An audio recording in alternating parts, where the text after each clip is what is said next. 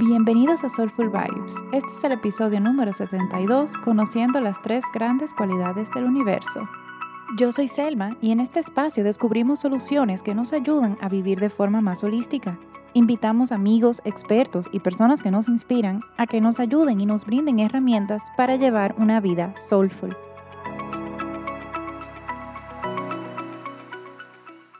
Muy bienvenidos a todos y hoy yo te quiero hablar de un tema que es súper importante y es un tanto filosófico, así que te voy a pedir que cuando escuches este episodio, escúchalo con mucha apertura y, y sí, o sea, escúchalo con el corazón.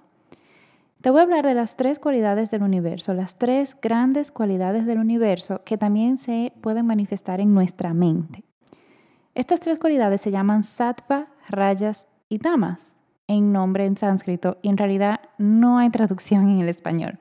Yo lo que te voy a hacer en el episodio de hoy es una descripción bien práctica de cómo se ven estas tres cualidades en nuestras vidas y por qué es importante observarlas, porque es importante tanto para nuestra salud física como para nuestra salud mental entender cómo se ven, entender cómo se manifiestan y cuáles son las consecuencias de no prestarle atención. Sattva es la cualidad de la luz, del amor y de vida. Es la fuerza espiritual superior que nos permite evolucionar nuestra conciencia. O sea, sattva es como esa claridad mental, ese estado de iluminación, vamos a decir.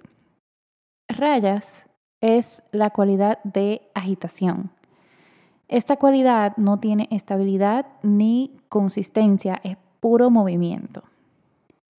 Y tamas es aquello que obstruye la luz, que es oscuridad, que es desdén. Es eso que nos ala hacia abajo. Entonces, estas tres cualidades están relacionadas entre sí. Em, o sea, es muy raro uno ver una en un estado puro. O sea, es raro ver tamas puro o rayas puro o sattva puro. Y en realidad todos tenemos de los tres y todos se manifiestan, o sea, los tres se manifiestan dentro de nosotros. Porque vamos a decir, si somos solamente sattva, vamos a, como dicen en, Star Wars, we're going to become one with the force. O sea, dejaríamos de existir físicamente.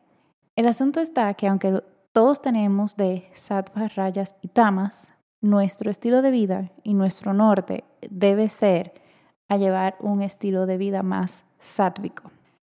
Y aquí yo te voy a dar una, una descripción de las cualidades que, que están en el Bhagavad Gita, que a mí me encanta cómo lo ponen.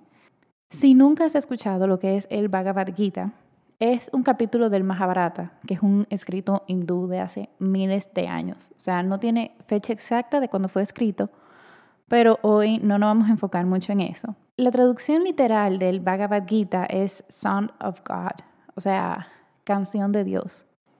Inclusive Mahatma Gandhi lo consideraba como su guía, o sea, ese era su libro que usaba para, para guiarlo. Es un libro, en realidad a mí me encanta, y es una narrativa, o sea, es como un cuento.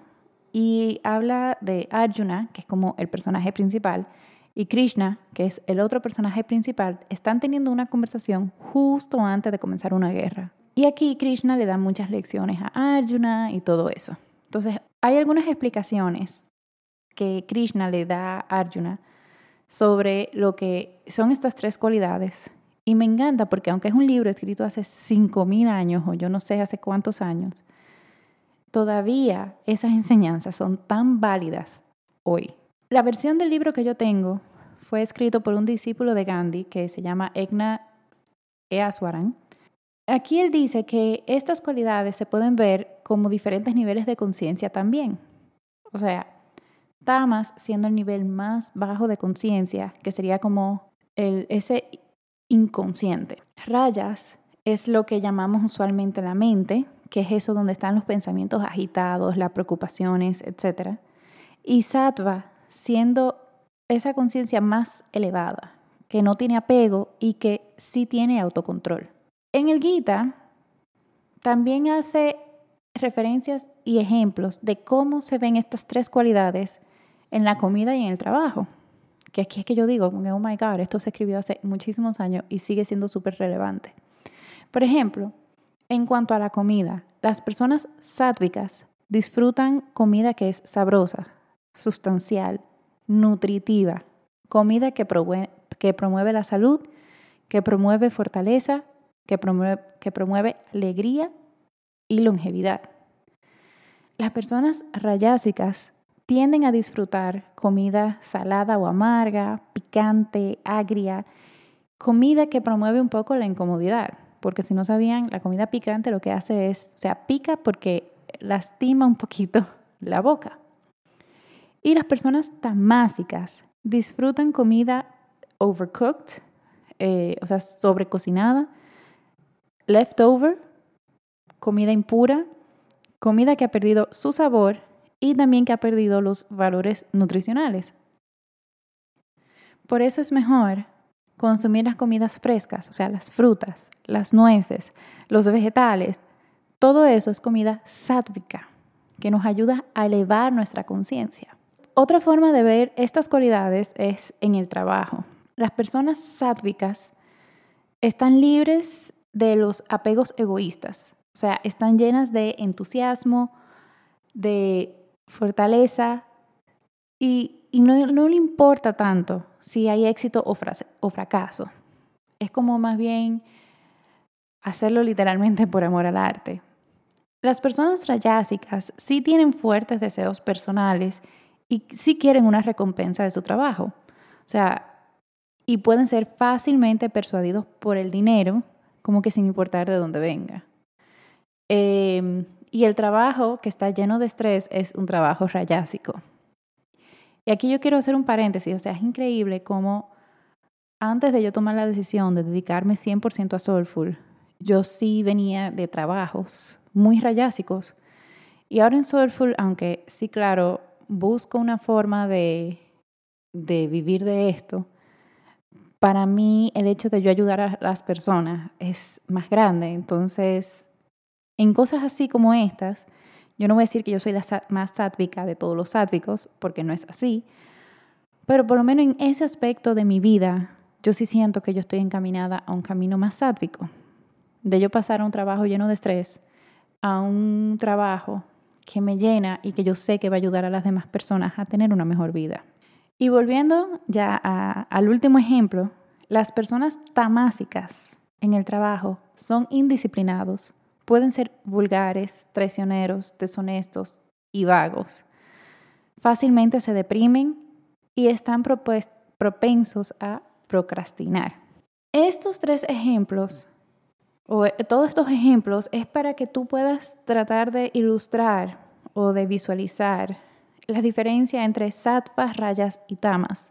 Yo entiendo que esto quizá te puede ser confuso eh, y te voy a dar el tip que algo que a mí me funcionó, o sea, deja marinarlo y, y si de repente lo escuchaste este episodio una vez y te confundiste, déjalo ahí y regresa. Y a medida que vas leyendo o investigas en internet o vas estudiando o decides, no sé, comprarte el guita y leértelo, estos conceptos se van a ir haciendo cada vez más visibles, más fácil.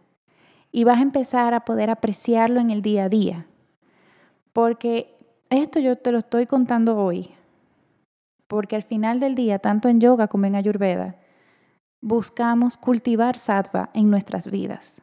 Y aquí te voy a hablar un poco de, lo que dice David Froley en Yoga y Ayurveda, que es un libro, bueno, está en la lista de Amazon que yo tengo en el perfil de Instagram, em, que es súper bueno, súper, súper bueno. Y él dice, o sea, que en yoga, por ejemplo, Sattva es la cualidad que permite que el crecimiento espiritual ocurra. Pero en Ayurveda, Sattva es el estado de balance que permite que la sanación ocurra. ¿Cómo desarrollamos Sattva en nuestras vidas? Cuando llevamos una dieta correcta, cuando hacemos purificación física, cuando tenemos el control de, las, de los sentidos, que son las relajaciones, el control de la mente, que es meditación, cantos de mantras y devoción. En Ayurveda dice que un cuerpo y una mente sátvico es menos probable de tener una enfermedad y tiene más posibilidad de continuar en un estado de balance. O sea, Y aquí es que también Ayurveda me vuela la cabeza, o sea, blows my mind. Si tú tienes una mente sana, es más posible que tú tengas un cuerpo sano. Y si tú tienes una mente que no está sana, es posible que tu cuerpo se enferme. Quizás ahora no se enferma, pero en algún momento se va a enfermar. El estado mental donde tú estás, o sea, sattvas, rayas o tamas, puede variar dependiendo de tus prácticas diarias. Pero es importante entender algo. Todos nos encontramos en todos los estados. Em, yo, por ejemplo, o sea, y es la tendencia de la mayoría de las personas que vivimos hoy en el mundo, vamos a ser mayormente rayásicos, porque es el mundo en el que vivimos.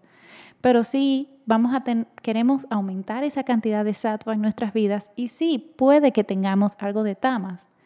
Eso no está mal, lo único es que queremos siempre caminar hacia sattva, que nuestro norte sea sattva. También te quiero hacer otro ejemplo de, de la importancia de los tres y de cómo, cómo se relacionan uno con el otro. Y, por ejemplo, una persona puede encontrarse en un estado tamásico de depresión. O sea, la depresión es tamásica.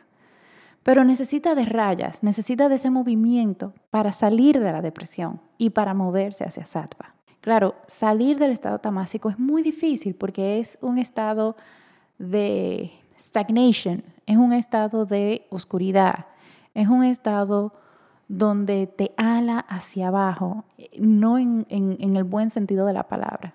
Entonces, se necesita de rayas, se necesita de, de, esa estimulación para salir de tamas, de ese estancamiento de tamas e ir hacia sattva. Y estas tres cualidades nos muestran nuestro estado mental y espiritual, en el cual podemos observar qué tan propensos estamos a que podríamos tender a problemas psicológicos. Hay un test que tú puedes hacer. Es más, em, si te interesa, tú me puedes escribir a selma.soulfulvibes.com y pones en el asunto del correo test de estado mental y yo te lo mando.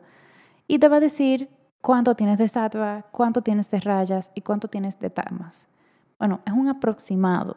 Ojo, es como la forma más fácil de que, bueno, este test es de David Froley, de lo más cerca de entender cómo estamos mentalmente. El tema es que si tú haces el test y observas que tú tienes mucho tamas, pero igual también tienes muchas rayas, aprovechar todas esas rayas que, que tienes para salir de tamas. Y sí, dependiendo del momento de la vida en que nos encontremos, podemos estar en estados y, y no pasa nada. Y voy a poner el ejemplo de cuando, de cuando murió mi papá. Yo duré un año no, como nueve meses, en un estado tamásico. En un estado, o sea, es tanto así que para mí ese año completo está turbio, no lo recuerdo bien. Y, tanto en yoga como en ayurveda se entiende de que, ok, si estás pasando por una situación difícil, tú puedes estar en un estado tamásico. Lo importante es las acciones que tú tomas a diario para salir de ese estado tamásico y entender, ok, estas emociones se tienen que sentir, voy a estar en este estado, pero, ok, voy a salir y de aquí voy a caminar aún más hacia sattva, que fue lo que me pasó a mí. O sea, antes de la muerte de mi papá, yo no, yo hacía yoga muy pocas veces, yo ni siquiera sabía de la existencia de la ayurveda y en realidad yo me movía mucho en rayas. Me gustaba la intensidad, me gustaba como los deportes y después de la muerte de mi papá, yo estuve como un año, nueve meses, en un estado muy tamásico. Pero después de ahí fue que yo empecé a implementar prácticas de control de los sentidos, o sea, de relajaciones. Empecé a meditar, empecé a hacer una práctica de yoga y empecé como a revivir. Y es más, o sea, después de la muerte de mi papá, en lugar de yo volver a mi estado rayásico constante, empecé a agregar un poco más de elementos sátficos en mi vida. Ojo, igual me seguía moviendo mucho en rayas y todavía hoy me muevo mucho en rayas. Pero mi camino va más hacia sattva. Y en sattva hay paz mental. En sattva hay paz espiritual. Y esto no tiene que ver con tu religión, con tu devoción ni nada de eso, sino es literalmente esas prácticas pequeñas que tú haces para vivir una vida más sátvica. Yo sé que esto puede ser un poco complejo, yo sé que, que a veces es como que, oh my God, cuando yo hablo esto con, con Mauricio, a veces me dice, Selma, pero, o sea, this is huge.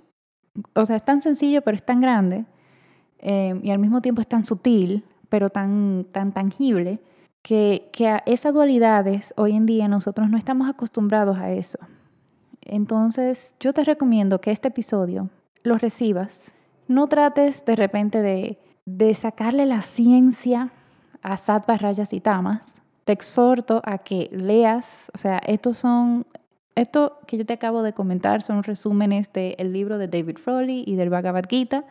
No es la verdad absoluta, para nada, y yo no soy la más experta de todos. Pero sí, yo sentía que tenía que hacer este episodio. Yo sentía que tenía que hablar de este tema, aunque fuera retador para mí, ponerlo lo más sencillo posible y quizás para ti entenderlo puede que sea un poco retador también, pero marínalo, digiérelo y empieza a observar cómo está tu mente.